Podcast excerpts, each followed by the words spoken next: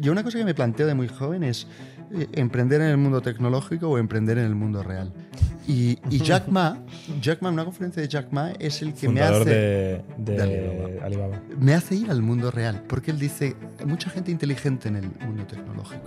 Entonces, ¿cómo te afecta la regulación? ¿Por qué es un problema? La, la regulación es una parte clave, ¿no? Porque cada suelo tiene, tiene su carnet de identidad y este carnet de identidad está regulado y, y- y dice lo que puedes hacer ahí. ¿Por qué no hay más oferta? Tú te dedicas a la promoción. ¿Cuáles son las barreras que te encuentras? El regulatorio es, es la parte una, eh, la parte dos, la burocracia. Si hay más oferta, los precios bajan. Exacto. Pero eso significa que nosotros aquí no tendríamos oficina, Exacto. aquí habría camas. Si el mercado fuera libre, digamos. Exacto. Bueno, claro, ¿y las oficinas qué? Las oficinas dónde van ¿Dónde van las oficinas, no? y la gente cómo va a trabajar. Not in my backyard. No, hombre, pero cuéntanos, tú tendrás una opinión. Bienvenidos a un nuevo episodio del podcast de ITNIC. Esta semana Jordi Romero y yo estamos con Esteban Almirall, fundador de Note Living. Es un superfondo de inversión inmobiliario, especializado en lo que él le llama residencial alternativo o flex living. Básicamente se dedica a captar fondos de grandes fondos de inversión, normalmente private equity, encontrar solares donde poder hacer promociones inmobiliarias, construir los edificios y las viviendas y operarlos para conseguir una rentabilidad suficiente, él habla del 7%, para poder acabar vendiendo la operación entera a otro inversor. Gracias Factorial, gracias a los más de 40.000 suscriptores que nos seguís en YouTube y los muchos más en Apple Podcast y Spotify y sobre todo los que venís los jueves en persona en nuestras oficinas. Bienvenido a las historias de startups de ITNIC. Bienvenidos una semana más al podcast de ITNIC. Hoy estamos con Esteban Almirall de Not Living. ¿Qué tal, Esteban? ¿Qué tal? Bueno, gracias, gracias por teneros aquí, es un placer y, y espero que compartimos experiencias y, y lo pasamos bien. Muy bien, bienvenido. Y con Jordi Romero, como siempre. Bueno, como siempre no. Eh, pero hoy sí. Cuando se puede. Y hoy estamos en un espacio diferente, que normalmente no estamos en esta sala, pero aquí empezó el podcast. Pero con mesa, pero aquí empezó el podcast. ¿eh? ¿Cuántos Hace lleváis? Seis, hace seis años. O- Llevamos 200... no, 300, 300 ya. pf, 310 imagínate. así. Bueno, oye, bienvenido. Gracias. Explícanos qué es Note Living. Not Living, que es, es un asset manager especializado en el residencial alternativo, con presencia en cuatro países y con mucha actividad en Barcelona, Madrid, Londres y Dublín. Po- Podemos traducir. Sí, porque Empecemos que palabra a palabra, me acuerdo de todas. gente- ¿Qué es un asset manager? ¿Qué significa somos un asset manager? Somos un gestor, palabras- gestor de inversiones, Gestor de inversiones. inmobiliarias. O sea, la gente os da dinero y idealmente se lo devolvéis con una ganancia. Exactamente. Vale, eh, residencial alternativo. ¿Qué significa residencial alternativo? Bueno, si, si, si nos fijamos en, en- en lo que es un piso, en lo que es el, un residencial, eh, hemos tenido una evolución en los últimos años, ¿no? en que ya no hay solo la vivienda de toda la vida, ya empiezas a tener viviendas nicho. El ejemplo más claro han sido las residencias de estudiantes. ¿Vale? Eh, Eso es un residencial alternativo. por Eso es un residencial Vale. alternativo. Eh, hemos visto cosas parecidas con las personas de gente mayor, Vale. en que eh, se han creado diversas figuras de residencial alternativo. Y nosotros, dentro de este residencial alternativo, nos especializamos en lo que es flex living, ¿Vale? que es el siguiente paso después de la residencia universitaria. Y busca un cliente de una edad entre 25 y 39 años, que todavía no tiene hijos, que todavía está en una fase de formación en su vida eh, y, y no está en la posición de tener un piso de toda la vida donde va a estar 5, 10 o 20 años. ¿Y por qué no reside, por qué no los estudiantes? ¿Por qué no pueden acceder a esto los estudiantes? Porque también es pueden premium, acceder. No, no, pueden, no, pueden acceder también. Pueden acceder, pero no es nuestro mercado core. El- la persona de eh, vuestros, no sé cuál es la edad media, ¿cuál es la edad media del, del trabajador en, en Factorial? Treinta y pocos. Treinta y pocos. Treinta. 30. Pues el trabajador Bueno, que 30, tenéis pero de... porque tienes en cuenta... Bueno, sí, puede ser. Es que tenemos la parte de go-to-market, que es muy joven, y luego igual la parte de producto de ingeniería, que es más mayor. Es el problema de las medias, que no sirven de nada. No sirven de Pero nada. Las medias La media pero, es- pero es que precisamente los de producto no están en Barcelona, o no están tanto. No, tú estás pensando en pisos ahora. seguimos, seguimos. Y ahí lo habéis dicho, es decir, cogemos eh, pues la persona media que trabaja en, en Factorial, 30 años. Eh, esa persona no quiere vivir con el estudiante de 18, 19, 20 o 21, porque son dinámicas de vida distintas. Fiestas, básicamente. Estamos hablando de fiestas.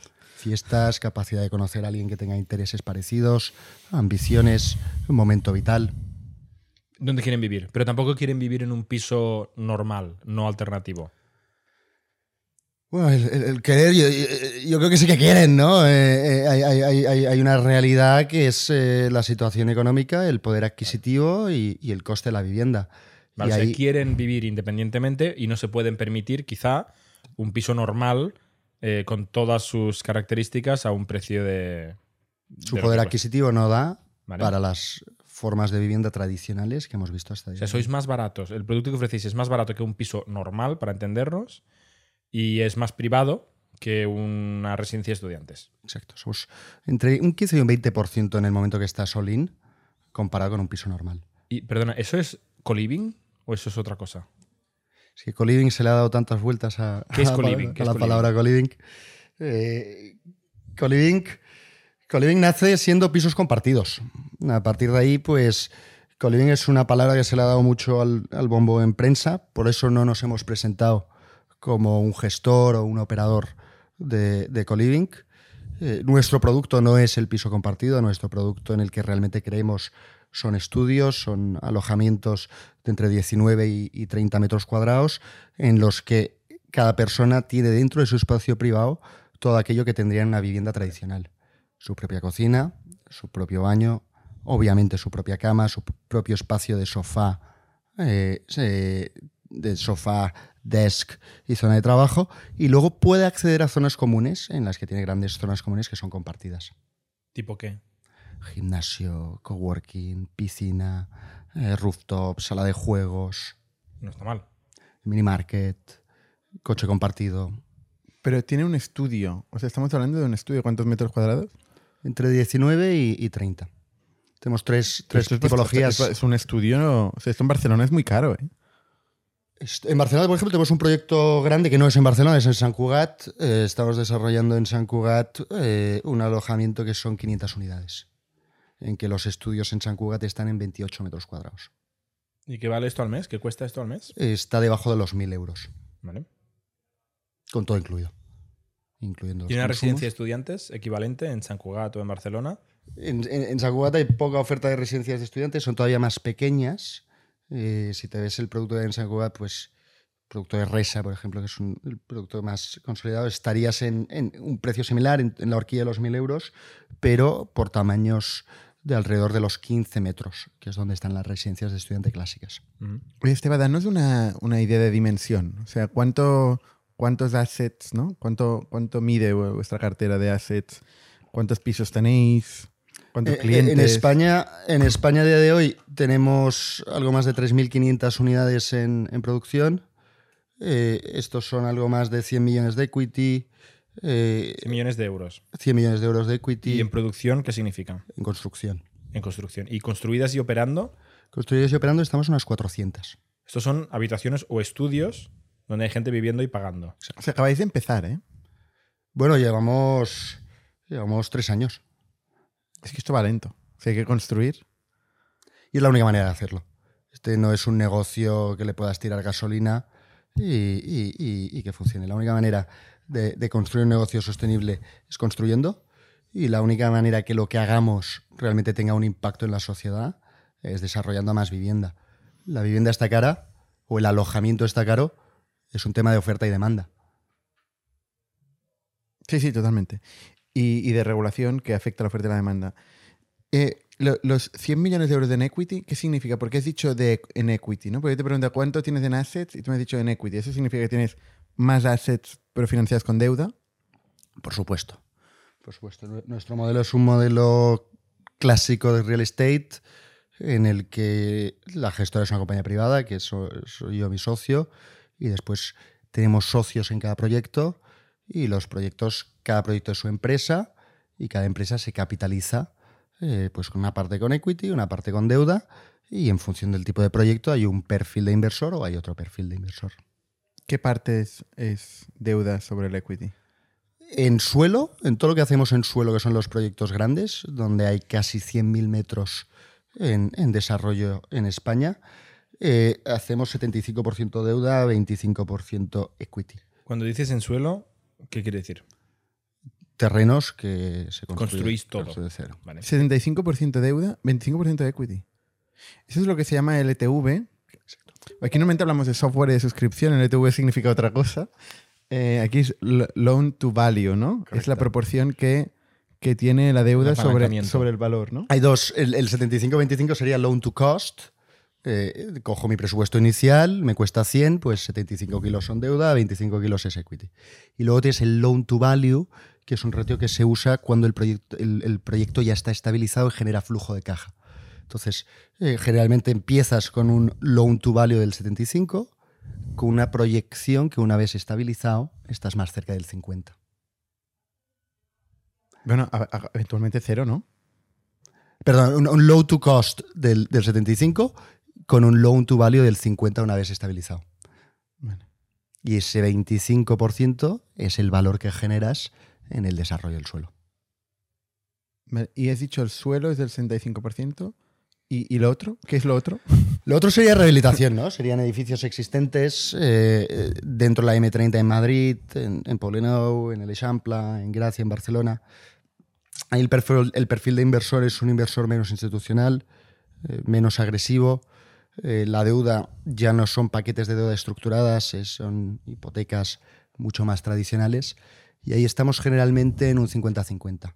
¿Por qué cambia el perfil de inversor? dependiendo Por volumen. de si es promoción o rehabilitación. Volumen. O sea, la cantidad de dinero requerido. Cantidad de dinero requerido y el inversor de... Ponos un ejemplo, ponos un ejemplo. Una, una- un suelo, un proyecto que hay que hacerlo todo, más o menos cuánto dinero cuesta y una rehabilitación en promedio en, vuestro, en vuestra cartera, más o menos cuánto cuesta. El- eh, es un tema de volumen. Eh, un ejemplo, pues un, un- un proyecto de suelo, pongamos que cuesta 100 millones de euros.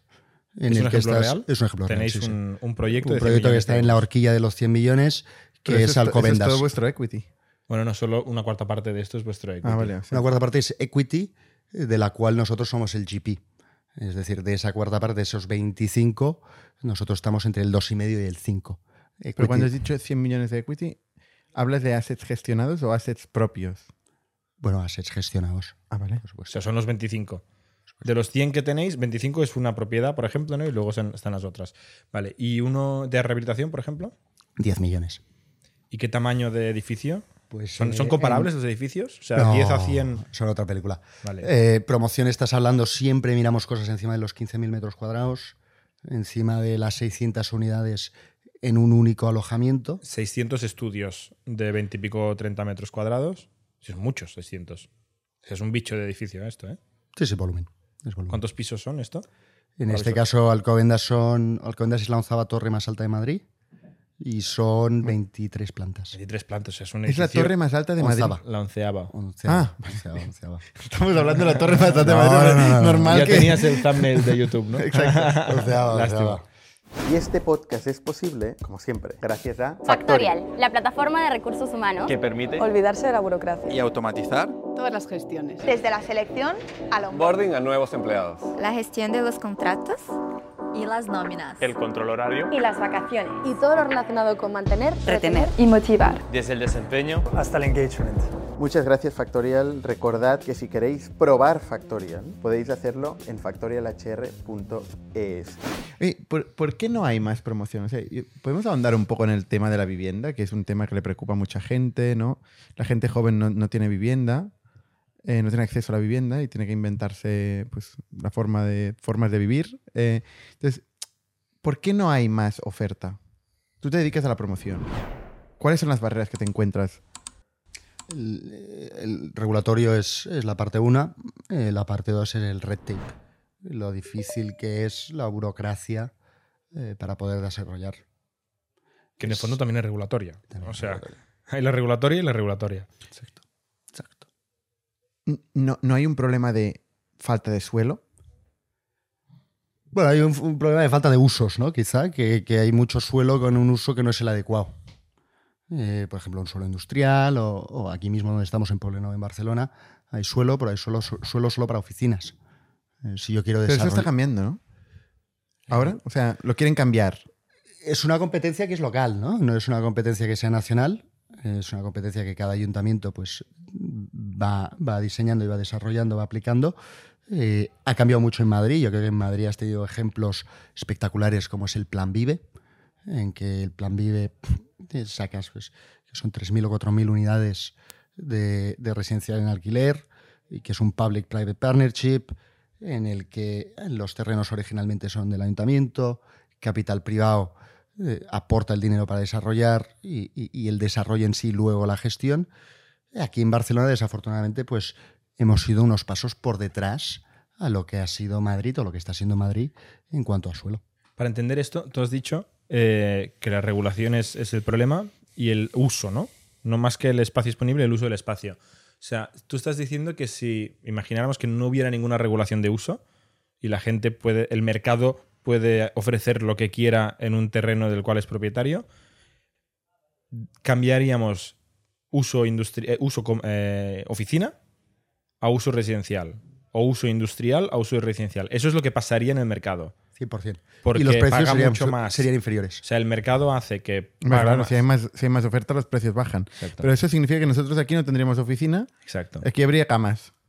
Si el mercado fuera libre, digamos. Exacto. Bueno, Pues claro, ¿y las oficinas qué? Las oficinas dónde van ¿Dónde van las oficinas, no? y la gente cómo va a trabajar. Not in my backyard. No, hombre, pero cuéntanos, tú tendrás una opinión. Eh, no, yo, a ver, eh, yo creo que la oficina estaría, es decir, la oficina y la oficina buena como la que estáis, la que estamos ahora, es una oficina que paga bien. eh, es, es dentro de las clase de oficinas es el que menos ha sufrido, el, el clase office. Y, y creo que hay espacio ¿Qué para. significa paga bien? el- bueno, lo que paga, la renta que paga el metro cuadrado es una renta relativamente comparable con la renta que puedes generar en residencial o en residencial alternativo. Eh, Concretamente hoy estamos en la planta de coworking de ITNIC eh, y seguramente es uno de los coworkings más baratos de Barcelona. ¿eh? Estamos hablando que cuesta 200 euros al mes, una mesa aquí. Es ¿sabéis para- lo- está enfocado a emprendedores. ¿Sabéis lo que generáis al, al metro cuadrado? Tendría que llamar al asesor. no, no, pero quiero decir que realmente este- esta oficina, mira, yo entré en esta oficina eh, cuando todo este edificio era industrial. Era todo, todo industrial y esto era una, era una, una empresa de cosmética, se llamaba Cosmética Griega, concretamente. Y tenía como una especie de estudio de fotografía y era súper chulo. La parte de oficina la habían hecho súper chulo. Y un almacén guarrísimo. Y un almacén de pinturas que, Sí, sí. que ahí teníamos el ping-pong. ratas y. Sí, y, y el ping-pong. Sí, sí, ping-pong. Y en el principio de nosotros jugábamos ahí en el almacén con las ratas y las pinturas. Y, y claro, era muy curioso porque era un edificio totalmente industrial. Hoy, ¿vale? Estos 10 años más tarde, 12 años más tarde, todos estos edificios son startups, son oficinas. Ya no queda nadie industrial. Y lo mismo pasa en todo el Poblenou. O sea, todo era industrial, tú veías principalmente pues, obreros eh, por la calle y ahora ves gente mm, muy curiosa, por decirlo de alguna manera. ¿Cómo defines la gente de startups? Entonces, aquí el mercado se ha regulado, ¿no? No ha habido una regulación, no ha habido unas limitaciones de uso que no hayan permitido este cambio. Ha pasado. Exacto. Bueno, en Poblenou sí que has tenido, ¿no? Es decir, eh, Poblenou has tenido la capacidad de poder hacer oficina y no poder hacer vivienda. Si pudieras haber hecho más vivienda, probablemente tendrías algo menos de oficinas y algo más de vivienda. ¿Tú crees? Pero esto No no, lo quieren duda. cambiar ahora en el Poblenou. ¿No quieren incrementar la cuota, la cuota de vivienda? Sí, sí, es algo que está... ¿Se está discutiendo? ¿Va a pasar? ¿Ha pasado? No, no sé cómo va a acabar, sé que es algo que está en la mesa, pero no... No sé. Pero te interesa mucho el tema. Sí, a ver, eh, nosotros al final en, en- en nuestro negocio, yo le llamo producción, vosotros le llamáis desarrollo, ¿no? Pero en, en- en nuestro negocio de verdad, que es el- el- la gestión de suelo, el desarrollo o el codesarrollo de suelo y, y la creación de valor, eh, trabajamos mucho en lo que es primera y segunda corona de las grandes ciudades. Eh, Poblenou para nosotros sería un sitio demasiado caro. No podríamos acceder y no podríamos al final cumplir con lo que estamos desarrollando, que es poder entregar alojamientos en rangos de 750.000 euros al mes all-in. En Poblenou tendríamos que estar más altos y por lo tanto no estaría dentro del investment criteria que nos permitiera entregar un producto final al, al residente con las rentas que he mencionado y a la vez eh, nos permitirá generar los retornos para poder pagar las tires de más del 16, del 17 o hasta más del 20 que estamos pagando a, a- a los- ¿TIR del 17 o el 20? al inversor de equity. Esto todavía no ha pasado. Lleváis muy poco tiempo. Sí. Es una promesa. es una promesa. El Excel, el Excel Eso el Excel siempre sí. es la hostia, ¿eh? El Excel es, es- es- es nuestro mejor amigo. Entonces, para entender esto bien, ¿eh? el uso, o sea, tú has- ah, me encanta el concepto de coronas, ¿no? Corona 1, corona 2. Nos quedamos con este concepto, es un espacio limitado. Significa que eso no crece, ¿no? Normalmente está, en Barcelona está limitado por unos turons que le llamamos, unas montañitas. En Madrid hay carreteras, ¿no? Que lo limitan. Entonces, tú ahí argumentas, que yo creo que es imposible de rebatir, si hay más vivienda, bajará el precio de la vivienda, por la ley básica de oferta y demanda. Estamos todos de acuerdo, en principio, con esto. Pero si hay más vivienda, hay menos de otra cosa. ¿Qué, qué quitamos? No, no, es que no hay menos de nada. No, No, no, el, metro, el metro, o sea, la corona está limitada. Si metemos más viviendas, hay que quitar algo. Bueno, sí. eh, O hacemos más altos los edificios. hacemos más altos los edificios. Con lo cual quitamos también aire, quitamos eh, vistas al, al cielo, ¿no? Quitamos otras Por cosas. supuesto, por supuesto. Entonces, ¿qué hay que quitar? Menos mal que vienes de familia urbanista. Sí, bueno. ¿Qué se dedica a esto? Reconvertimos suelo industrial, reconvertimos oficina, eh, desarrollamos en Barcelona no tanto, pero en Madrid todavía hay mucho. Nosotros, por ejemplo, para dar ubicaciones concretas, en Madrid tenemos tres proyectos. Un proyecto que no es Madrid, que es Alcobendas, eh, y dos proyectos que son Madrid. Uno está en Carabanchel y el otro está en Vallecas. En Barcelona tenemos un proyecto que está en San Cugat eh, y en Bilbao tenemos un proyecto que está en Baracaldo. Todo entra dentro del encaje, ¿no? Que os he, que os he explicado.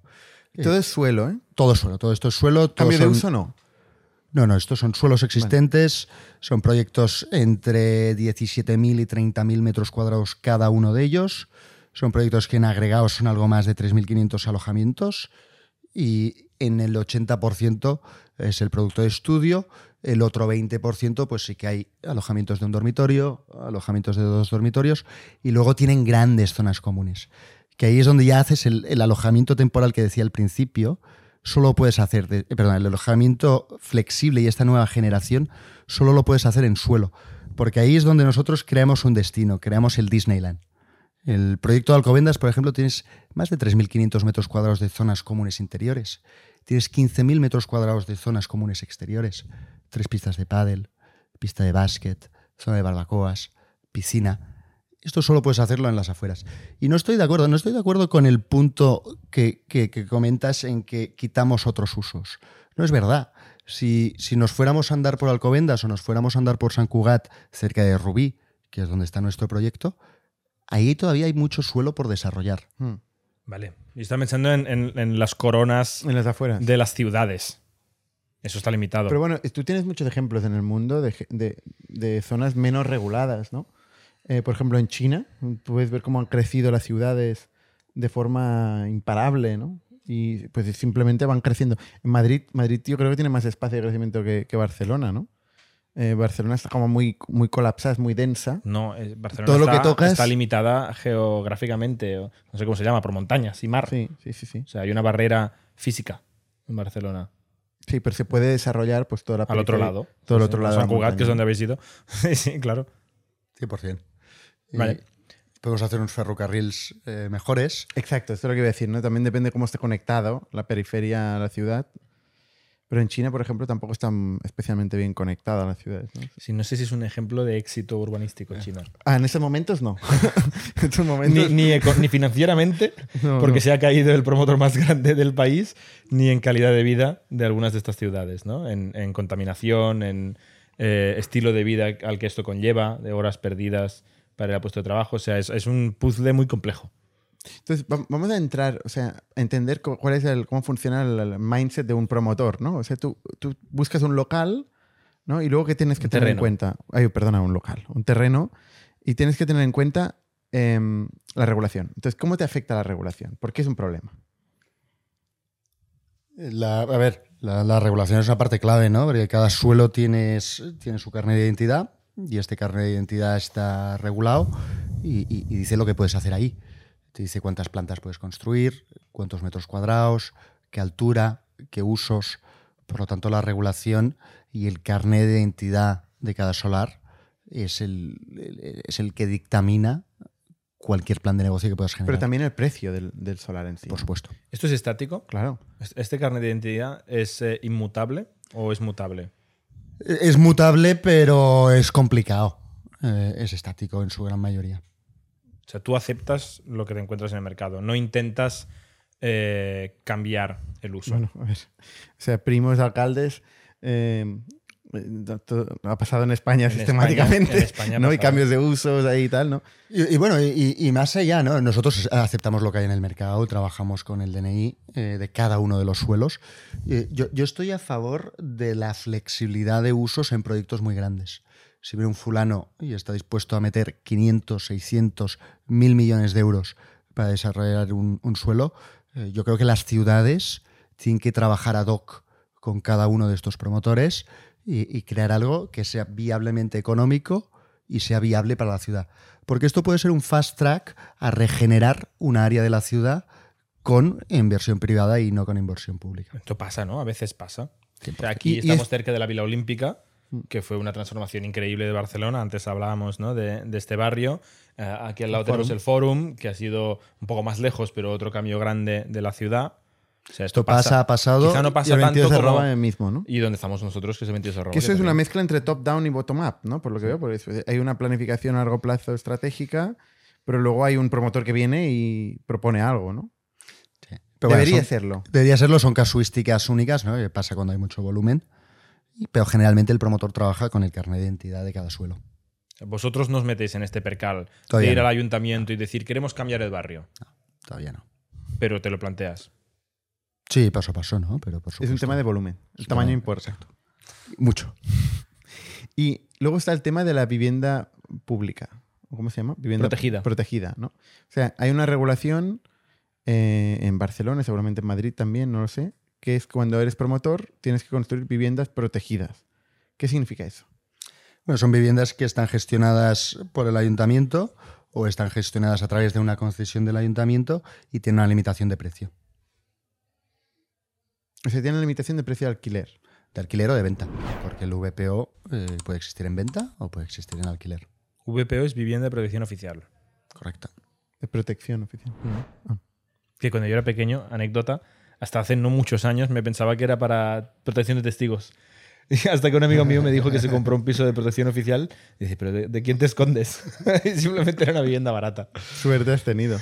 Hay mucha gente que, que está en, que tiene acceso a esto, ¿no? Y luego está- podemos entrar en los criterios para aceptar a una persona o, o no, ¿no? Yo estoy a favor ¿eh? del VPO, pero creo que no es la solución. Es decir, creo que es una de las soluciones. Creo que la solución real viene a través de incentivizar la oferta eh, y, y inversión, inversión privada. Y esto se puede hacer desde permi- permitir desarrollar más alturas, cambiar usos de suelo, eh, desbloquear eh, todo el red tape que existe a día de hoy. La Os he dicho, yo soy de Barcelona, yo he crecido 15-20 minutos andando de donde estamos ahora y os he contado todos los proyectos que estamos haciendo en España tengo todos los proyectos en Madrid. Me gusta mucho Madrid, es una ciudad que a nivel eh, como emprendedor me ha dado muchísimo, pero a mí me, me encantaría tener más proyectos en Barcelona. No tengo más proyectos en Barcelona, no porque no crea Barcelona, no porque no conozca, no porque no seamos capaces de vender Barcelona al mercado de capitales, sino porque hay una realidad que eh, actualmente pues en Barcelona lo que es desarrollar es difícil ¿Por qué? por la regulación. Pero ¿cuáles son las diferencias? Concretamente, ¿qué pasa? El carnet de identidad no te gusta, ¿no? Has dicho el DNI de los terrenos, te encuentras DNIs que no te gustan. Bueno, en Barcelona es, eh, podríamos eh, eh, las dificultades, ¿no? Para nombrar solo dos. En Barcelona, todo lo que sea desarrollo de vivienda de más de 600 metros cuadrados está sujeto al 30% de habitatge protegit, de vivienda pública, lo cual hace que para el inversor institucional oportunista, que es el capital que yo tengo detrás a día de hoy, no le pueda pagar los retornos para que esté interesado. Bueno, has dicho un 16%. ¿Pero por qué no es Barcelona? 16 para arriba. Para arriba. 16 para arriba. Pero ¿por, por qué no estás en Barcelona? Si no, no podría, ¿no? El Excel no da. En Barcelona no. ¿Pero esto no hace cambiar el precio del solar? Bueno, quizá tienes vendedores que todavía no han ajustado y creen en Barcelona lo suficiente por no bajar. Esperando que cambie esta regulación. Claro, luego hay y una tiene el apuesta. solar vacío. Exacto. Hay una apuesta fuerte, ¿no? Yo puedo venderlo hoy a precio descontado de tu TIR, tu retorno va a ser menor, con lo cual te tengo que bajar el precio para que se ajuste el mercado, porque así funcionan los mercados. O me espero porque creo que va a cambiar la regulación y creo que subirá de valor. Y lo que has dicho es que lo que está pasando es que la gente no está vendiendo al precio que tocaría porque creen que subirá, porque creen que cambiará la regulación. Y bueno, y luego tienes más regulaciones encima, ¿no? Por ejemplo, nuestros proyectos en Madrid, eh, nosotros desarrollamos dentro del uso de aparta hotel. Somos alojamientos, habéis fijado, en ningún momento eh, he mencionado, no se menciona con otro, con otro nombre. eh, y, nuestro uso es un uso temporal. Somos un alojamiento en que la gente puede estar ahí de manera temporal hasta un año. O sea, mínimo tres meses, máximo 12. En, en Madrid, en, en los proyectos, el- no tenemos un mínimo, sí que hay un incentivo a buscar, Puede ser un día, puede ser un día, máximo un año. máximo un año. Y en Barcelona, mínimo tres meses, máximo, Eh, no hay máximo. no hay máximo. O sea, y con usos, aquí hay usos turismo. distintos. Hay Puede- un uso que es aparta hotel, que es en alojamiento temporal, y luego hay otro uso que es en el uso residencial clásico. Pero teniendo el uso aparta hotel, ¿por qué no le- lo destinas al turismo, que tiene una marginalidad más alta, no? Pregunto. Sí, estamos en Alcobendas, estamos en Carabanchel, estamos en Vallecas, hemos hablado de los volúmenes, es decir, el proyecto de Alcobendas son 888 unidades, Carabanchel son 1050. Para los que no conocemos los barrios de Madrid también como tú, ¿qué estás diciendo? ¿Que estos barrios no son turísticos? Correcto. Vale. O sea, estás diciendo que por zona estáis eligiendo una cosa que naturalmente no se dará al turismo. Correcto. Vale. Me lo imaginaba, pero no estaba seguro porque no conozco los barrios tan. Pero el turismo se da depende del precio, ¿no? O sea, Sí, pero bueno, aquí, al final aquí conocéis bien el Excel, ¿qué os voy a contar? Eh, pones en mm, pones las distintas variables.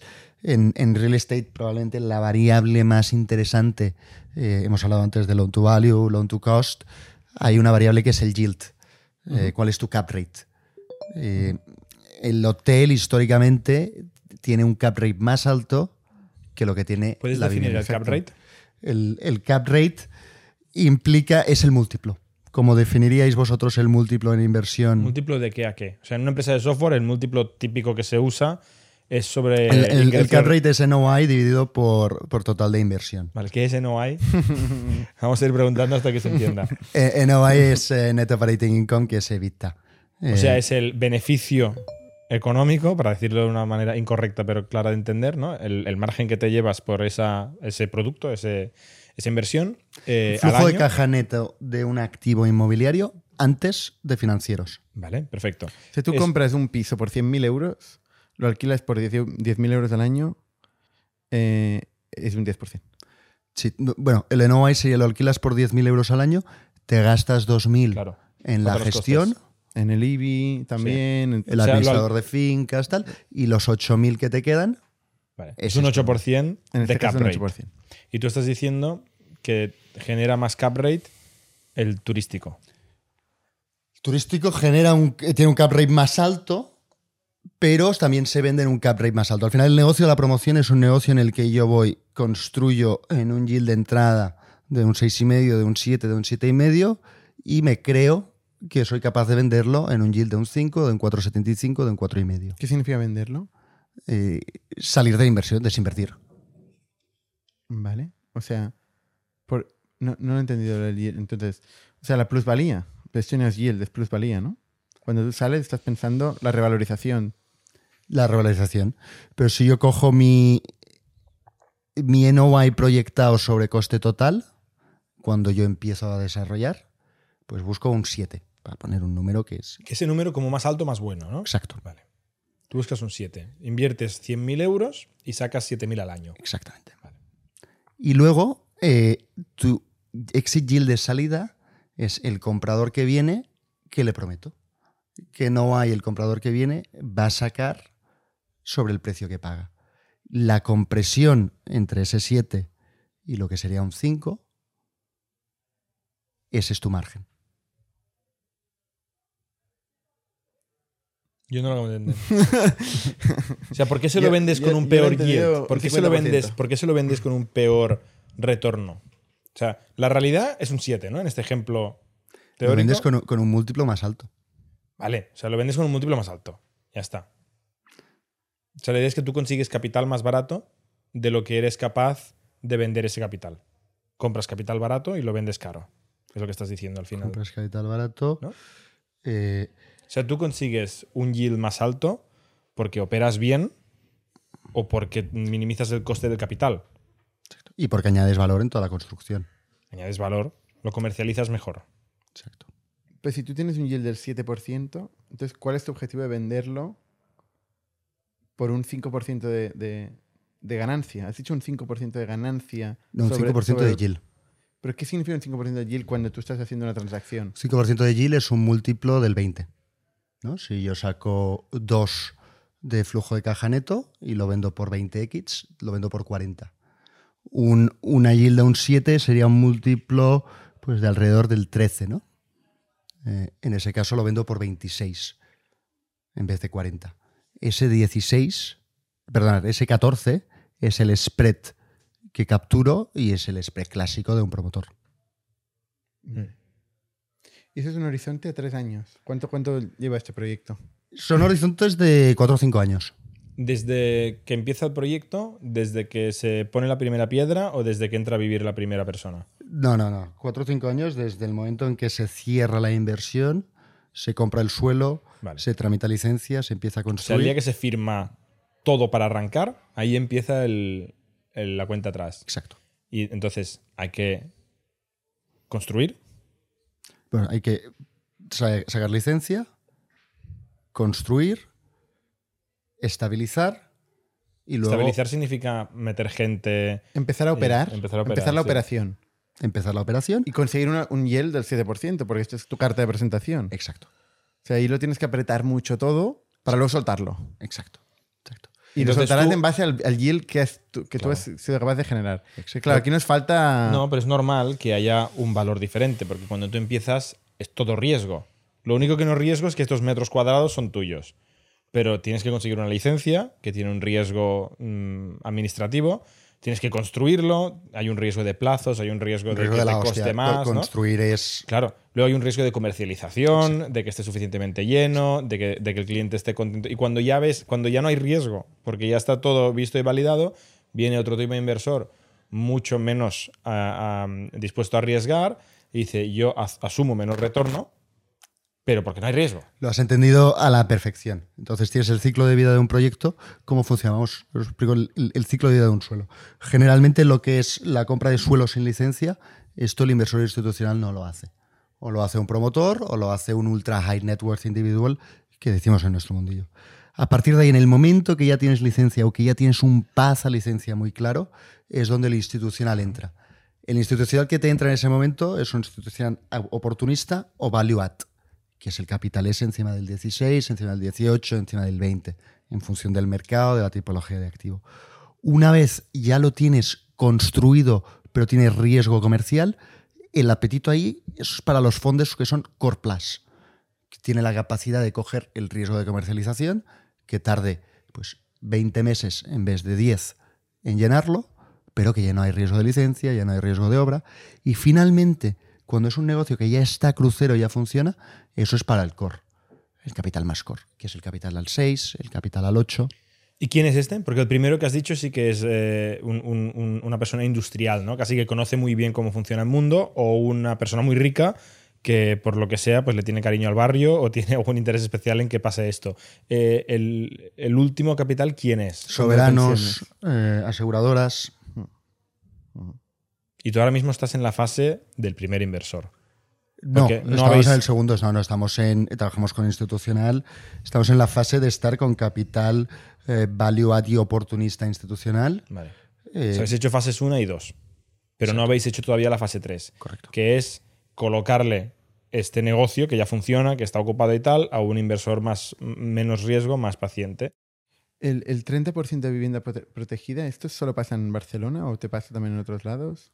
Pues tienes formatos y formatos, ¿no? Eh, Pero siempre hay que mm, dejar una vivienda, una parte de la vivienda protegida. ¿o En? Barcelona la normativa hasta ahora ha sido una normativa que siempre y cuando hayas tocado más de 600 metros cuadrados y eh, hayas actuado en zonas comunes del edificio. Ya sea poner un ascensor, rehabilitar una fachada. eh, ¿En Madrid hay algo similar? no, a día de hoy no. No. Y has- a- a- en tu primera frase has dicho que estáis en cuatro países, pero solo hemos hablado de España. Sí, eh, tenemos presencia, tenemos presencia en Dublín, tenemos presencia en Londres y, y tenemos dos activos pequeños, eh, uno en Nueva York y uno en Los Ángeles. Ostras. Tanto, tanto en Dublín como en Londres también estamos con institucionales, de la mano de, de capital institucional. Y en Estados Unidos eh, sí que son unos proyectos más legacy, más pequeños de mi socio, y ahí no hay institucional. Vale, eso es un poco más herencia del pasado que no lo que estáis haciendo ahora. Pero en, en Dublín y en Londres sí que habéis comprado un terreno y habéis montado un edificio. Eh, nuestra historia es una historia en que la fase 1 de los edificios es rehabilitación, edificio existente. Eh, lo que estamos operando tanto en Barcelona, Madrid, Dublín y Londres han sido rehabilitaciones. Y la fase 2 ya es la fase de suelo. Vale. Eh, a nivel operativo, en Dublín y Londres estamos todavía en la fase 1. Vale. Pero tenemos proyectos en construcción, como puede ser en Madrid o en San Cugat, en el que estamos desarrollando suelo. Vale. ¿A ti qué te, qué te da miedo? ¿Qué te quita el sueño en este negocio? ¿Qué es lo que más te preocupa? ¿La operación? Eh, es decir, empezar este yield del 7%.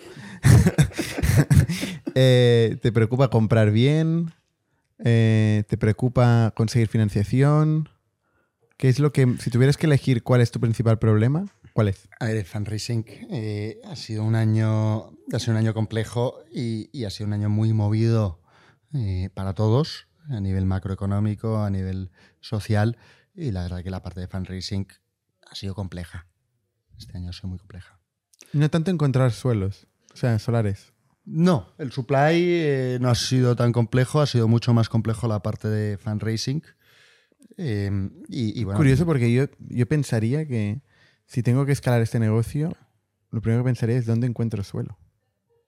O sea, o sea al final capital, o sea, sí, eh, es, difícil arrancar y, co- y conseguir acceder a esas grandes fortunas, ¿no? Pero, pero es lo que buscan. Buscan sitios donde alocar eh, dinero, ¿no? Tienen un gran problema la gente con mucho capital, ¿no? Y, generan métodos proactivos para encontrar eh, gente que pueda invertir su dinero. Pero, pero un solar. Porque además, el, el tema del solar, em, yo pienso, en residencial y en pequeño tamaño, son mercados con mucho acceso a la información. Con mucha simetría de información, exist- existen marketplaces. ¿Con mucha simetría o asimetría? Simetría. Vale. Porque ex- existen marketplaces, porque eh, bueno, está muy intermediado. ¿no? Entonces, pues tú rápidamente sabes cuál es un precio y dónde hay un local. Idealista, Idealista de, turno, ¿no? Pero claro, un solar, yo ahora pienso, si quiero encontrar un solar, o sea, También está en idealista. sí, No, pero lo que desarrollamos no está. Eh, y tienes toda la razón. Y, y ahí es el local know-how y, y es la razón. Ahí hay un, es la hay un craft porque- de jugar con la asimetría de información ahí, ¿no? 100%. Y es la razón por la que somos operating partners de, de fondos de inversión institucionales. Eh, Aquí trabajamos con partners, trabajamos con socios locales que tienen el deep know-how, eh, con advisors eh, de, de los mercados. Eh, en concreto, pues en, en- en los proyectos de Madrid hemos trabajado. os avisan. Os avisan de que un local Bueno, sí, son, va a estar en y venta. son socios en los ventures. Es Claro, decir, en cada aquí- venture, en la venture, por ejemplo, de Bain Capital que os comentaba, eh, somos socios con, con un- una promotora que es Momentum Real Estate y, y Ignacio y Gabriel, que es, es una compañía también privada, son dos emprendedores y, y gran la labor de sourcing es una labor que está más en sus manos. y ellos te la pasan porque son los socios tuyos que invertirán Trabajamos en en, ese el proyecto. venture. El, cómo funciona el venture es un venture en que el, el 94% del capital del equity de los proyectos es el institucional y el otro 6 pues nos Vale, o repartimos. sea, ahora entiendo por qué en la primera fase es tan importante que ese tipo de inversor sea este concreto, porque es el que te da el capital y te da el sourcing del terreno. Que- que Es la misma persona. Mi pregunta ahí es, entonces, ¿por qué te necesita? No para operarlo, para hacerlo. Alguien tiene que, que No, crear un edificio. o- operarlo, hacerlo y, y después aquí hay una labor de fundraising en que eh, Porque no mete el 100% de capital, pero has dicho el 90 y pico por ciento del capital. el 96 pero lo mete un fondo de inversión internacional que no, no, es un, no tiene el know-how. Nosotros somos los operating partners, en que hay un operating partner que tiene el know-how del sourcing, del desarrollo, y el otro el operating partner que tiene el know-how del producto, de cómo operarlo, de cómo crearlo y, y- y de cómo poner el wrapping en ese venture para que esto funcione una vez construido. O sea, tú para abrir localizaciones tienes que tener este conocimiento local, tienes que tener un partner local. Sí. Sin eso no puedes abrir una localización. Y en lugar de pagarle dinero, le dejas que sea uno de los socios primeros en el Coinvierte, proyecto. skin, skin on the game. No, no le pagas. No, coinversión, coinversión con nosotros y, obviamente con el fondo. Y, y el local know-how, esto al final es un negocio de ladrillo y, y- en el ladrillo eh, hay que ir paso a paso y hay que tener local know-how. Sin hacer esto, eh, la caída puede ser muy grande. Y aquí normalmente hablamos de proyectos tecnológicos e hiperescalables. ¿Tu negocio escala? Hombre, por supuesto. Eh, eh, en un negocio en que el 96% del equity no es tuyo, eh, escala y mucho. Eh, tienes ejemplos de investment managers que están cotizadas en el S&P. Eh, Blackstone siendo un ejemplo de ellos. Eh, ¿Tú quieres montar un Blackstone? no, nosotros queremos montar un, un- más un, un- hablábamos antes, curioso, hablábamos antes de, de los dos tipos de gestoras. Y, y definimos siempre que hay dos tipos de gestoras de inversión. Hay una gestora de inversión que es un country specialist y hay una que es un asset class specialist. Eh, nosotros queremos montar, eh, y estamos montando, un asset class specialist especializado en flex living y con El Blackstone del Flex Living el Blackstone Flex Living. en el mundo. Exacto. Y antes también hablábamos de tu competidor eh, norteamericano-israelí, que es Adam Newman. Hay muchos. ¿eh? Es Bueno, pero concretamente ¿no? este, Pero este Adam es. Newman fue el fundador y CEO de WeWork, ¿no? Seguramente mucha gente conoce la historia, si no recomendamos el documental de WeCrash. Y ahora está montando una cosa que se llama Flow, Correcto. que se parece mucho a lo que nos cuentas tú. Sí, Adam se ha dado cuenta que, que el dinero de VC se ha ido a negocio tradicional y que el negocio tradicional hay mucha oportunidad, pero es un negocio para capitalizar con otro tipo de capital. Y, y creo que Flow le irá muy bien porque no es un negocio en el que se hayan pagado y, y que haya tenido inversores que le han comprado valoraciones que simplemente el tipo de negocio no las puede generar. O sea, Flow es lo mismo que Node, Muy parecido, sí, pero en Estados Unidos, o empezando desde Estados, en Estados Unidos. Unidos. Pero Flow levanta 500 millones o con, con Andreessen Horowitz. Bueno, la diferencia, sí, levanta mucho. No sé si son 500, 300, no sé el número. La, la gran diferencia entre Flow y nosotros es que, que- que Adam Newman pues, tiene unos deep pockets que nosotros no tenemos. Tú no. Eh, si rascas nosotros- no llega al billion. ¿No llega al billion? Nosotros trabajamos con gente como, como Bain Capital, que al final está poniendo el dinero, o, o Harvard Capital Management, o Vental Green Oak, que son algunos de los inversores que tenemos en Europa en los distintos ventures. Y, y Adam, pues, no tiene que ir a buscar ese institucional, eh, porque sus- su capital le permite invertir él mismo. Aparte del tema de la marca y el lifestyle que, que promociona, también habla de un modelo de copropiedad, una cosa un poco rara que yo no acabé de entender. ¿Tú sí? No, no estoy, no estoy al día con su copropiedad. O sea, decía que si tú pasabas tiempo, X tiempo en alquilando un espacio, acabas siendo propietario o acabas teniendo una parte de equity en este espacio. Esto me, menos encanta, esto yo esto, me flipa, es algo que Yo estamos... creo que es porque estaba de moda el cripto todavía y había un rollo token. No lo digo en coña, ¿eh? o sea, que, que había como una herencia de concepto token que se iba ganando y tal. No sé si Y sobrevivirá. eso ha pasado de moda ya. No lo sé. Bueno, ha pasado de moda, sí. Los tokens han pasado de estamos moda. jugando nosotros, estamos jugando con esto eh, y, y yo lo veo parecido a los, a los Amex Points. Los puntos de American Express. puntos de American Express, los puntos de Iberia. eh, y, y creo que va a haber opciones. A día de hoy no tenemos un modelo para poder llegar a, dar ese reward al consumidor. Si usted se va quedando, pues puede ser partícipe. Pues algo que creo que llegará, eh, requiere capital muy flexible, en, en- en horizonte temporal de inversión y, y- que pueda aceptarlo. Y Adam puede ser probablemente que sea la primera persona que lo implemente a escala en el mundo. Volvemos a los pisos en copropiedad que te... hablamos hace unos cuantos podcasts, que en el caso de Bibla, ¿no? Sí. Ayúdanos a entender una cosa que, que debería ser muy sencilla, pero no lo es con lo que has contado de momento, que es ¿cuál es tu negocio? ¿Cómo- ¿Qué factura? ¿Cómo, ¿Cómo gana dinero? Son varias preguntas diferentes, ¿eh? pero están conectadas. De- nuestro negocio tiene cinco líneas de, de muy revenue. Tiene una primera línea de revenue que es el, todo lo que es el acquisition fee, que es lo que yo le cobro a un inversor para generarle una oportunidad. La acquisition fee te puede ir de 50 puntos bases a 300 O sea, de un 0,5% a un 3%. del precio de compra del edificio del suelo. Tiene una segunda línea de negocio que es lo que nosotros llamamos los technical services fees, que es todo el input y el know-how que damos en cómo desarrollar eh, ese activo. Eh, desde la programación del espacio, la definición de los unit mix, el- el- toda la parte que es la licitación de mobiliario, el, el di- digi- dirigir eh, el diseño de interiores. Tiene una ¿Esto a tercera... quién se lo cobráis? También al inversor. al inversor. Vale. No regaláis nada, ¿eh? Le cobramos, de hecho, todo al inversor. Vale, no, eso luego quería Ah, entender. ah, ahora vais a ver todo lo que, que generamos. Tenemos una tercera parte que es el asset management. Eh, en el asset management es todo lo que hacemos para el inversor a nivel de deuda, sobre todo. Vamos a buscar deuda para el inversor, cerramos esa deuda, luego le hacemos el reporting al inversor, el reporting a la deuda. Luego tenemos el property management, que esto ya es una vez está funcionando, pues cobramos un porcentaje de la facturación para la gestión del día a día. Y finalmente el quinto que tenemos es el promote.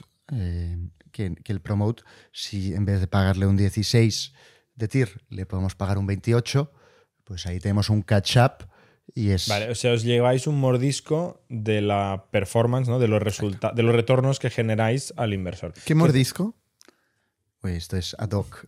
¿Es ad hoc? Podemos hablar luego de la oportunidad que... Vale, vamos a poner un ejemplo que entiendo que por los volúmenes que explicas tú eh, podrían ser razonables, ¿no? O sea, yo podría ser un cliente tuyo, yo hipotético, ¿eh? no yo de verdad, eh, una persona que tiene 10 millones de euros que los quiere invertir en, en flex living en España y quizá en el Reino Unido y, y tal, ¿no? Eh, yo el día que te vengo a ver me dices, he encontrado ahí un solar que lo voy a convertir en flex living. Si quieres participar, ya solo para que te abra la puerta te voy a cobrar 10.000 euros o, o 100.000 euros, no sé qué le, qué le No, cobras. no, 100.000, el 1%. 100.000 euros, ¿vale? O sea, 100.000 euros para dejarme invertir en esta oportunidad que te has encontrado, primero. Luego me dices, transfiéreme los 10 millones de euros, ¿no? Y yo te los transfiero. Sí, los- cuenta. los- los- primero hacemos la, la- primero creamos la, negociamos el pacto de socios, los ponemos en la compañía, se Se crea una sociedad. crea una sociedad neta y la primera factura ya es ese 1%, ese 1,5% en que nosotros Vale. cobramos por el sourcing. Y luego empiezas a cobrarme ese fee, que no sé cómo lo has llamado tú ahora, Technical Services Fee. Que, esto es el management fee. Bueno, No, este es el asset fee, perdón, estoy hablando del asset. el Asset Management Fee. El asset management fee me lo vas cobrando cada año Cada o cada, trimestre. cada trimestre. Cada trimestre. Una vez te he hecho la transferencia, tú me vas cobrando un trocito de esto por gestionármelo, eh, apalancarme, ¿no? ir a pedir deuda, gestionar todo el reporting y tal. gestionarte la inversión. Esto es parecido cuando tú. Esto es muy parecido en el prospecto de un fondo de inversión que te puede vender un banco. Tienes una comisión de apertura y luego tienes una comisión de gestión. El ¿Es entre el acquisition. 1 y el 2?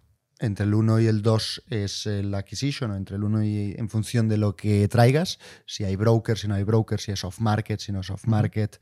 Eh, si está en idealista, pues más del 1 no te puedo cobrar. Si ¿Y la comisión traigo- de gestión?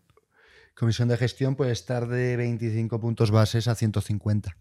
Eh, un Blackstone le cobra 150 a, a sus LPs, 1,5%. 1,5 al año. Sí, y de o ahí, sea, y también dependerá del volumen, ¿no? Si yo meto muchos, muchos, muchos millones, me haces un descuento de volumen.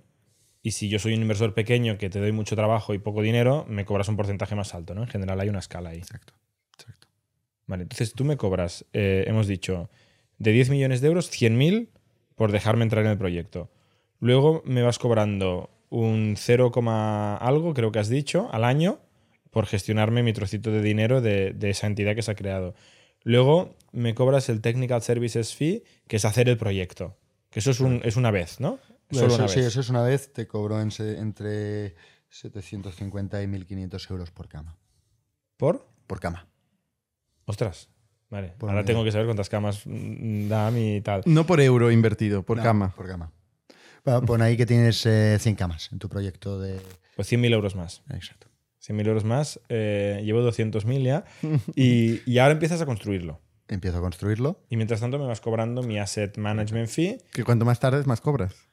Bueno, no, porque pero no tienes, cobras el otro. no, me tienes incentivizado con el mordisco, Sí. como lo has Sí, definido. luego, luego empiezas a operar, empiezas a facturar, a mí me llega la facturación de los clientes, mi trocito, menos tu fee de gestión. Exacto. eh, y luego, cuando lo vendemos esto, llega un día que lo vendemos, ¿no? Al cabo de 4 o 5 años, hemos Y dicho. si yo te he prometido al cabo de 4 o 5 años vendemos, si te he prometido una TIR del 16 y te saco una TIR del 30, pues pacto contigo una estructura de promotes. Vale, o sea, todo lo que vaya por debajo del 16 es para mí.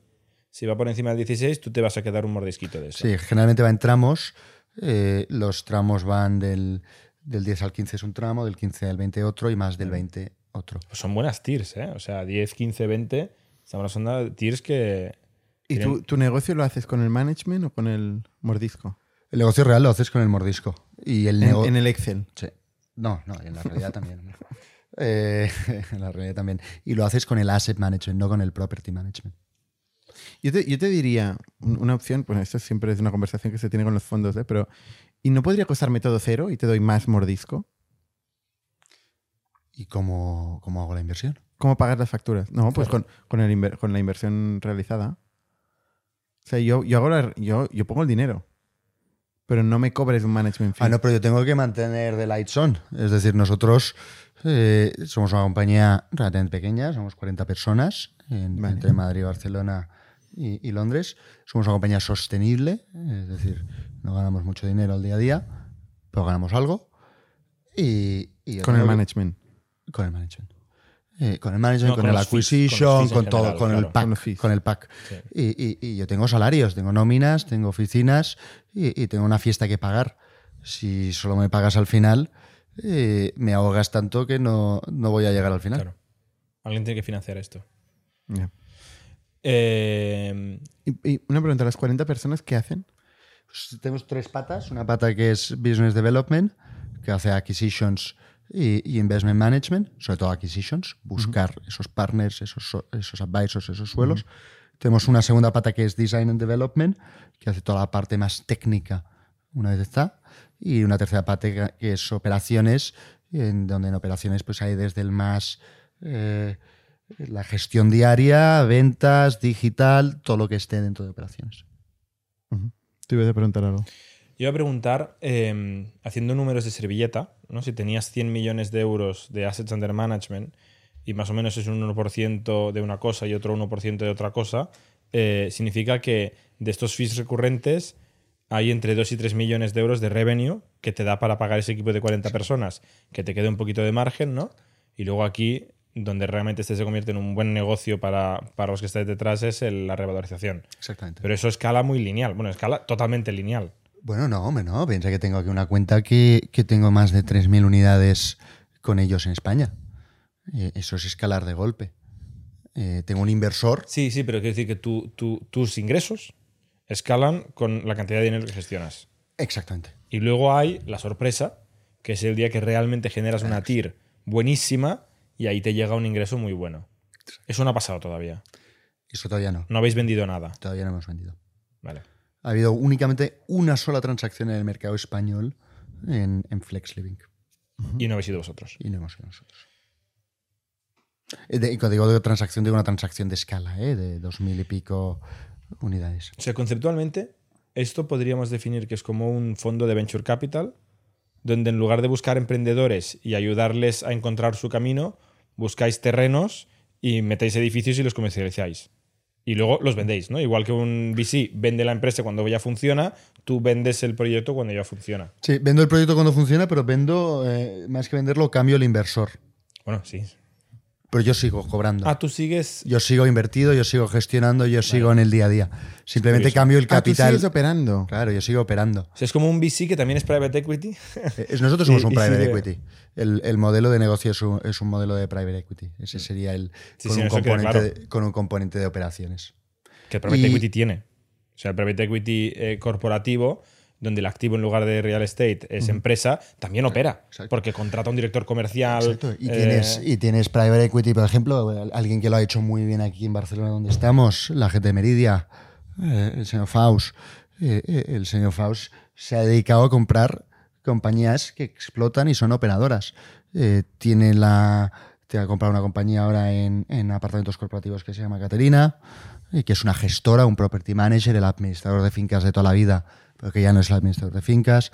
Ha comprado una compañía en glamping, se llama WeCamp, que es de lo más guay que hay en España a día de hoy. Tendré que mirarlo esto. Eh, el compao de camping. Creo que alguien ha ido de por aquí. Sí, yo no. Me estuvo contando. Y, y todo esto se lo ha comprado eh, Meridia, que es, un, que es un private equity que tiene el negocio de investment management y se da cuenta que hay valor en, la, en la operativa. Oye, ¿por qué te metes en, en este negocio? ¿Qué te hace, qué te lleva ahí? ¿Cómo descubres esta oportunidad? Pues yo empiezo muy temprano eh, y empiezo muy temprano por circunstancias familiares. Yo crezco es con una familia por parte de mi padre, que solo somos mi padre y yo. No tengo ni hermanos ni, ni tenemos más, más familia. Eh, mi, mi padre es catedrático universitario y cuando tengo 12 años muere mi tío. Eh, mi tío tiene algunas fincas en Barcelona y, y tenemos un administrador que trabaja más de 20 años con mi padre y, y mi padre no, no se dedica al negocio, no es, el, el negocio no es algo que le apasiona y me, me lanza a dedicarme a esto pues, pues Con todo- 12 años. sí, con 12 Con 12 años. años te da unas fincas a gestionar. Eh, con un administrador, que es un señor que se llama Joan Ramón, que es, que es una de las personas que, que más cariño le tengo, eh, a Joan. Y, y- y empiezo, lo primero que hago son Airbnbs, cuando todavía el Airbnb no está regulado aquí en Barcelona. De hecho, con, con 16 años tengo 20 y pico Airbnbs en Barcelona, que soy Qué buen timing. El tuyo. Muy buen timing. Lo que Muy- pasa es que después me lo regulan y no tengo las licencias y Ah, ¿no dejo de hacer? Airbnbs. Tengo, tengo que salir, ¿no? Eh, Hay la regulación. ¿Pero por qué no pediste las licencias? Si era gratis pedir la licencia. Bueno, pues porque tenía la edad que tenía y la experiencia que tenía. Pero, pero no, no, no, pero es que eso es muy interesante porque al, al salirme me fuerza a reinventarme. ¿Cómo me reinvento? Eh, yo en ese momento estoy estudiando la carrera en Estados Unidos y conozco unos chavales en la uni que se dedican a traer estudiantes americanos. Y hago un partnership con ellos, a Barcelona y Madrid. Y hago un partnership con ellos y lleno los pisos en ese momento de estudiantes americanos. Y eso me permite eh, conseguir mi primer trabajo después de la universidad en Airbnb. Porque la persona que me contrata en Airbnb le puedo contar toda esta historia que he estado haciendo, eh, los pisos eh, turísticos que después se han regulado, que me he hecho el pivot, que ahora estoy con estos tíos se llama Stadia Abroad Apartments. Y el entrar ahí eh, hace que yo pueda luego ser segundo empleado, se- segundo empleado en Star City y empezar a construir mi carrera. ¿Y de, de cuántos pisos estamos hablando?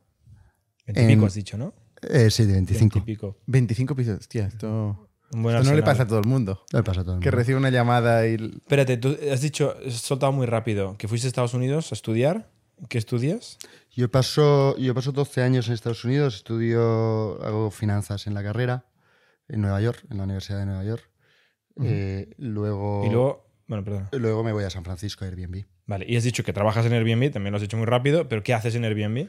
En Airbnb trabajo en el equipo de real estate. ¿Qué significa? Eh, el equipo de real estate llevamos Es todo real estate. todo lo que es... eh, No, bueno, pero no, hay, no es nada real. O, o estate. nada, sí, depende. Por Es eso digo, ¿qué light, significa? ¿no? Es asset light. ¿Qué significa real estate? eh, llevamos todo lo que era el portfolio de oficinas de Airbnb. Vale, o sea, el propio real estate. Vale. Eh, y ahí conoces, Conozco a un señor que se llama John Dyshotsky, ¿vale? que era mi jefe. que luego yo. se va a montar que se Star va City. y se va a montar Star City. ¿Qué es Star City? Airbnb lo conoce, lo conoce todo el mundo, asumimos. Star City seguramente no. Star City es uno de los primeros players de co-living en Estados Unidos que levanta 70 millones de dólares en VC o cerca de 70 kilos. ¿Y tú qué haces ahí? Yo ahí soy segundo empleado, hago de todo. Trabajo 90 100 horas la semana cada semana y hacemos de todo. O sea, el espabilado que trabaja conmigo en Airbnb se viene a hacer cosas. ¿Tienes un rol? ¿Tienes un título? ¿O Eh, bueno, primero hago más acquisitions, Vale. eh, o chief of staff, eh, dando vueltas luego. Generalista. eh, muy generalista. Y me pegó mucho a John. Eh, hacemos mucho fundraising, hacemos Series A, hacemos Series B, hacemos un bridge después, no llegamos a hacer el Series C. Pero bueno, estoy toda la parte de creación de materiales para fundraising. Esto es la mitad de mi tiempo en Star City. ¿Vale? ¿Y qué pasa con esta empresa? Esta empresa pasa que utiliza Venture Capital para financiar un negocio que no es VC, que llega el COVID, la fiesta del VC para el negocio real que no es tecnológico se acaba y la empresa explota. Y muere, cierra. Muere, muere, cierra, sí. Y tú te quedas sin trabajo. Bueno, hay un paso intermedio que es que eh, en un momento yo me asocio con, con los cofundadores y, y creamos una gestora en España, que es Star City España, que es una empresa 50-50. O sea, tú eres el cofundador de la filial en España, por decirlo de alguna manera. Sí, esto, pues esto es, un, es un marrón a nivel de compliance, ¿no? Cuando la empresa peta, ¿qué pasa con esta filial? ¿Por qué tiene una estructura de capital diferente que la, ma- la madre? En esa provisión, ahí, ahí es una de las cosas bien hechas, en esa provisión pues hay, hay una provisión que es en caso que hubiera un cambio de control, tengo un derecho de tanteo sobre las acciones y cojo y compro tú compras a La- Star City esa participación. americano en el España. capital de Star City España. Solo España, ¿eh? No- sí, sí, no- pero tú no. compras al Exacto. socio que era Star City de Estados Unidos, ¿no? De Star City España y tú pasas a ser el propietario del 100% de Star 100%. City España. ¿Y ¿Y qué había Star- ahí? qué es- Sí, exacto, ¿qué es qué era eso? Star Bueno, City eh, España. Star City España era. eh, tenemos 300.000 euros de capital social, lo compro por la mitad, por 150. Y en ese momento. Esto es comprar duros a cuatro pesetas. eh, tenemos, somos cuatro trabajadores en Barcelona, eh, cuatro más yo, somos cinco. Y tenemos eh, un contrato de gestión, que es el, el contrato que hemos hablado ahora, muy avanzado, pero no firmado. ¿Qué quieres decir el contrato que hemos hablado ahora? El- los edificios que hemos estado hablando. Uno de estos. No, no, cuatro de ellos. Ah, vale. cartera. O sea, la semilla Está muy avanzada. de Note es Star City España. Exacto. Ah, ah, Y vale. en el momento que yo lo compro, eh, la- el, el inversor en esa cartera es que es, que es Bain Capital y ahí es un señor que se llama, un señor que es un señor eh, que muy joven y que le ha hecho espectacularmente bien dentro de Private Equity, es un señor que se llama Rafael Coste. Yo coge, voy a ver a, a- a Rafael a- en, en- Londres y, y- y le cuento la realidad. Le cuento la verdad. digo, "Oye, mira, eh, este, es, este es el proyecto que es la culminación de lo que llevo más de cuatro años haciendo en Estados Unidos. Ellos están en la bancarrota, no hay más dinero, no hay más fiestas, se ha acabado, han chapado. Y, y- y yo quiero hacerlo. Tengo un equipo aquí que creo que somos la gente más válida en España para hacerlo. Digo, Rafa, hay tres opciones. Hay una opción que es que yo lo haga solo y, me dejes montarlo solo. Hay una segunda opción que es que entra mi socio actual, que es, un señor que se llama Anil Kera, que es que me junte con Anil. Eh, lo tenemos ya hablado con Anil cómo participaríamos. Y hay una tercera opción que en ese caso era montar una gestora o montar lo que es ahora Note España o era Star City España con unos promotores de Madrid. Y, y me dice, bueno, vamos a conocer a Anil, eh, conoce a Anil y, y a partir de ahí pues empezamos a negociar y, y podemos alinear las piezas. ¿Y Anil de dónde sale? ¿Qué hacía en ese momento? Anil le conozco yo en 2016 a través de LinkedIn. Eh, Anil lleva con Note en ese momento desde el 17, es decir, lleva algo más de tres años. ¿Se le había creado ya la marca? Y había creado la marca Que hacía lo mismo. que hacía lo mismo. O sea, era el competidor de Star City. El competidor. Había Star City España y Note. Y tú te vas a ver a tu competidor. Mi competidor que en ese momento no operaba en España, él estaba operando solo en Inglaterra y Irlanda. ¿Vale? Que de ahí viene ese legacy que decíamos antes, esas promociones que hay ahí o re- rehabilitaciones que hay ahí. Vale, vas a ver a tu competidor de Europa, uno de los competidores de Europa, ¿os caéis bien? Bueno, yo a Anil siempre le, yo a le conozco desde el 16-17, le escribo por LinkedIn en el momento que veo que está haciendo esto, me voy a tomar un café con él cuando estoy en Londres dos veces en, en ese periodo de 3-4 años y es alguien que siempre estoy cercano a él. Eh, Anil, Anil y yo nos llevamos 17 años, es una persona que ha estado, que ha sido el, el responsable de Capital Markets para Blackstone en toda Europa, con 14 años dentro de Blackstone, es decir, realmente coge lo que es convertir Blackstone. O sea, Neil es claramente mayor que tú. 17 años nos llevamos. mayor. 17 años. Y, y es una persona que siempre hay relación y que tengo en el teléfono, eh, pues no hay una relación muy cercana, pero que es un candidato siempre a, a- a poder haber sinergias. eh, Pero lo que he montado él es más pequeño que Star City España, por lo que estás diciendo, ¿no? Bueno, lo hemos montado juntos. Dos lo- proyectos. Bueno, pero en aquel momento. Sí, en aquel lo que momento ya había pequeño. montado en Star City España eran cuatro cosas, has dicho. Sí, más y de él 3.000 tenía unidades. dos. Más de 3.000 unidades, él está en las 700. Sí que es verdad que las 3.000 unidades de Star City España en ese momento era un contrato que no estaba firmado. eh, que O sea, había- estaba en proceso.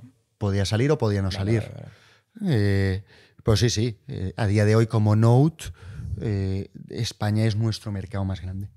Y os juntáis 50-50, creáis una empresa nueva, recicláis la que ya hay. ¿Qué pasa ahí con, con todo ese follón mercantil que me puedo imaginar? Eh, nos repartimos el capital social eh, distinto en España que fuera de España. Eh, en España yo tengo más del 50, eh, fuera de España él tiene más del 50, pero ambos somos relevantes de más del 30 en, en cada uno de los mercados. Complicada esta estructura societaria. ¿eh? ¿Quién, quién tiene el control? ¿Cómo se decide?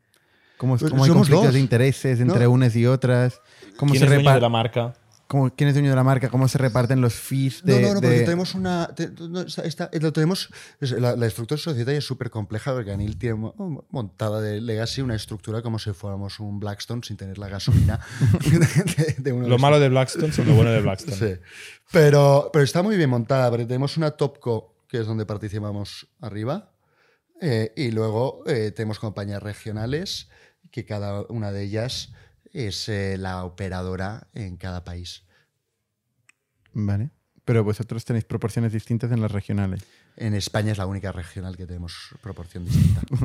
Estamos entrando aquí en mucho detalle, pero realmente esto es, son el tipo de cosas que luego te explota la cabeza y... O sea, es una fundación peculiar, ¿eh? es una historia fundacional eh, ¿no? de, de una empresa que explota, que tú la compras. Qué raro, ¿no? normalmente el, el fundador no tiene dinero ni para comprar el café al equipo. Tú, en cambio, compras una cosa que está como quedándose huérfana, luego tienes un socio que está haciendo una cosa parecida y lo acabáis metiendo todo junto y lleváis tres años trabajando juntos. Llevamos tres años Anil y yo juntos. ¿Y cómo ha crecido en estos tres años? Bueno, nos hemos pasado de...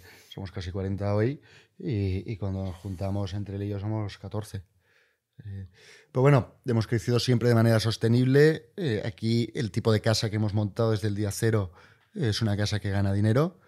Y Anil y yo hemos tenido muy claro desde el día cero que esta es una casa de poco a poco y, y de no coger dinero eh, que no es el adecuado para este tipo de negocio. Eso es la clave, ¿eh? pues venimos del 2008, ¿no? De, de una crisis especialmente en este sector, en el espacio promotor. Sí, bueno, más que eso me, refería a, a- a utilizar los buckets de capital correctos. A WeWork. A WeWorks del mundo, exacto. Y, y para mí esta va a ser lo que ya está empezando a estallar y va a estallar mucho más. Todo lo que es consumer products, todo lo que son compañías que tienen modelos de negocio que no tienen un hockey stick growth y que los venture capitals han invertido.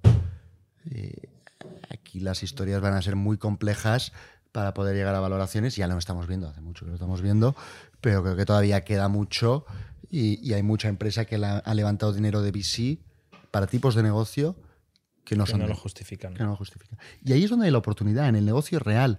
Y, y- y yo esto me lo planteo de muy joven. Es decir, yo soy una persona que siempre he soñado en, en- en emprender eh, desde muy pequeño. Cuando en tu familia no eran emprendedores. Eran Mi- académicos, tus padres. al Mis menos. padres sí, mis abuelos eh, por parte paterno eh, sí que fueron más emprendedores. Pero no, los no tan emprendedores como los Almiral que decíamos No, antes, ¿no? ojalá. No tienes nada que ver con los laboratorios Ojalá. que llevan tu nombre. Eh, pero yo, yo una cosa que me planteo de muy joven es eh, emprender en el mundo tecnológico o emprender en el mundo real. Y, y Jack Ma, Jack Ma, una conferencia de Jack Ma es el que me Fundador hace... de, de de Alibaba. Alibaba. me hace ir al mundo real. Porque él dice, mucha gente inteligente en el mundo tecnológico, eh, pensar en oportunidades en el mundo real. Y aparte de los pisos, aparte de la historia de Airbnb que os he contado, este guidance es lo que me lleva a los real assets y no tanto la parte tecnológica.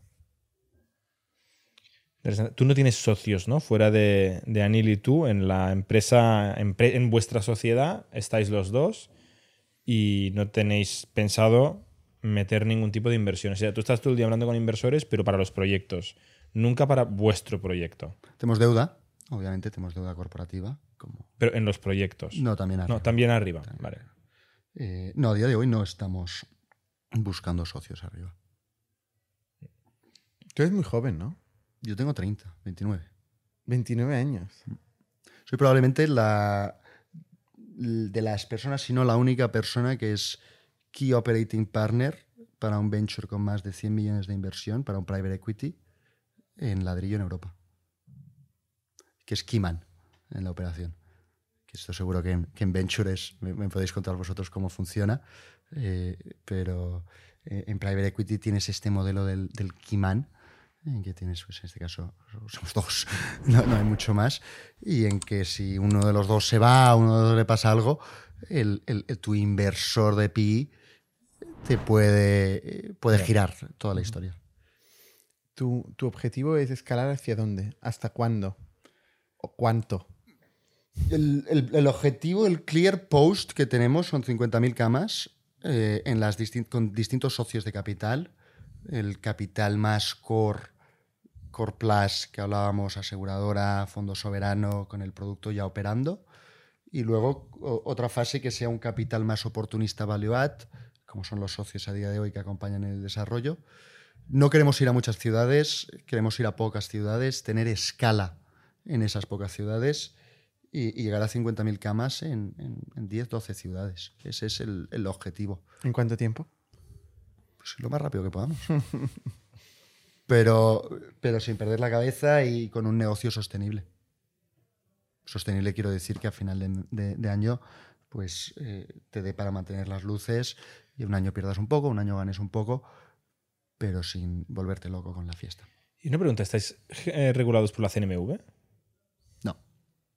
O sea, no sois un- una gestora de dinero regulada. Tú puedes venir a nosotros y pedirnos que invirtamos sin tener que pasar por unos folletos y unas historias de la CNMV como, como un capital riesgo sí que tendría que hacer.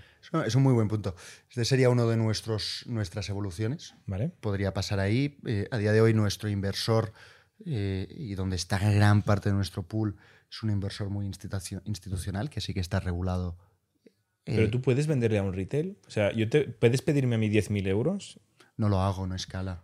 pero, pero legalmente podrías. Sí, podría tener una SL y, y que tú me compres el 0,2% Vale, de la SL. vale. Pero no es mi negocio. No, ya, ya, ya, ya, ya. Lo que no puedes publicitarlo, ¿eh? pero siempre, puede, siempre puedes invertir en un negocio privado. ¿eh?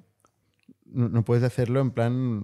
Si no publicidad. eres un gestor de dinero. Si eres un gestor de dinero hay que pasar por el tubo de la CNMV. Porque hay una evolución de esto que es que puede acabar siendo pues, una SOCIMI, una, una sociedad de, que incluso cotice eh, y que la gente pueda invertir. Y, y- y- y en España, si el regulador acompaña, vas a ver el, el próximo Colonial o Merlin, que son dos socimis, las dos socimis más grandes de España, ambas cotizadas en el IBEX.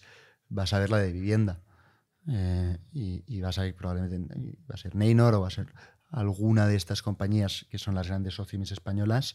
Eh, si la regulación les acompaña y pueden conseguir que el capital institucional internacional tenga la tranquilidad a nivel regulatorio en vivienda en España, vas a ver una compañía cotizada en España en el IBEX, que su negocio va a ser ser dueño de 30, 40 mil viviendas de alquiler. ¿Quién es tu referencia, Esteban? ¿De quién has aprendido? Referencia... Puede ser, puedes conocerlo o Jack Ma. Jack Jack Ma Ma. me flipa. Eh, Bueno, Gary, Vee, inspiración. Gary Vee me flipa mucho. A, a- a nivel de tipo de negocio, os decía, comentábamos antes, ¿no? Eh, a mí lo que ha montado un señor que se llama Bob Faith, que es el, el fundador de Greystar, pues sería el- lo que estamos buscando en esta casa. Eh, y a nivel de emprendedores, Jack Ma me gusta mucho, Dana White me parece que es un tipo Este es el de las luchas, ¿no? de... sí, exacto. El CEO de UFC. UFC. El bien. lucha, bueno, lucha libre no, eh, MMA, ¿no? MMA, exacto, Mm. UFC. Dana White es un Es tío que convence. Dana White compra en UFC, no lo, no lo funda él, lo compra con dos inversores, que son sus dos socios, y lo compra por 7 millones de dólares. Eh, lo vende por 3.6 billion, lo recompra por 4 y lo vuelve a vender por 6, eh, por 7.6, perdona. Eh, en un negocio Tienes buena memoria, ¿eh? en un negocio que es eh, real assets. Eh, a mí me flipa la historia de Dana White. Muy bien.